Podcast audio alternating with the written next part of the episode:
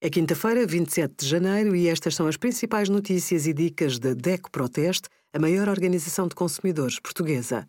Hoje, em DECO.proteste.pt, sugerimos a atualização das tarifas de eletricidade e gás, o Banco CTT vai começar a cobrar comissões de manutenção e a parceria do cartão DECO Mais com a Adega Ervideira, que oferece descontos até 20% em vinhos.